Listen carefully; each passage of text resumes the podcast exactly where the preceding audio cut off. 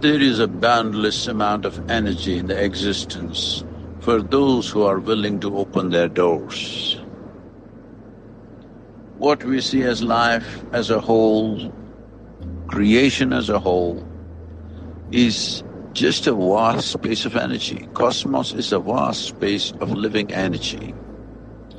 When it forms into nodules, we call them stars, planets, satellites, rocks, soil, people, animals, trees, everything that's a physical manifestation, in a way is like an energy nodule.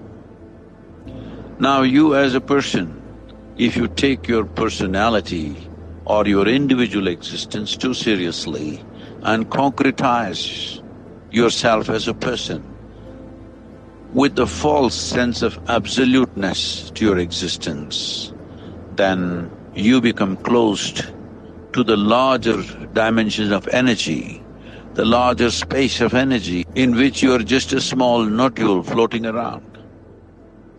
When you dissolve this, when you come to an understanding, when you come to an inner experience that you are not an absolute, you are just a nodule of the larger energy process which we call as cosmos.